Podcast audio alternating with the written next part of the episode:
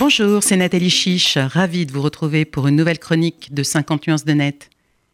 Cette semaine, je souhaitais revenir sur le dernier sommet Action Climat qui s'est tenu à l'ONU à New York en septembre dernier.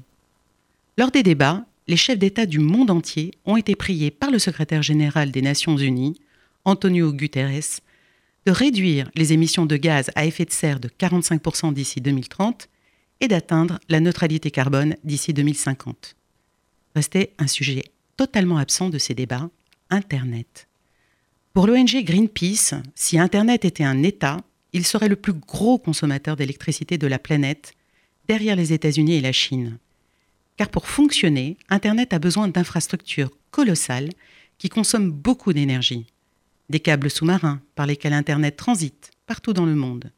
Des serveurs connectés entre eux pour relier tous les ordinateurs à travers le monde.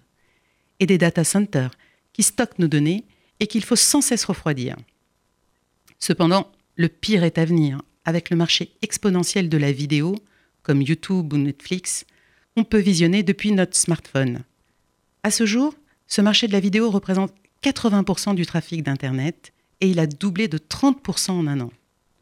Sans compter l'usage prochain de la crypto-monnaie ou de la future 5G qui feront d'Internet, dans les prochaines années, le plus gros consommateur mondial d'énergie loin devant l'avion et la voiture, contrairement aux idées reçues. La société Google a bien compris l'enjeu d'un Internet plus vert pour avoir une électricité propre et n'a pas hésité à investir plus de 2 milliards de dollars dans les éoliennes et des panneaux solaires pour refroidir ses serveurs.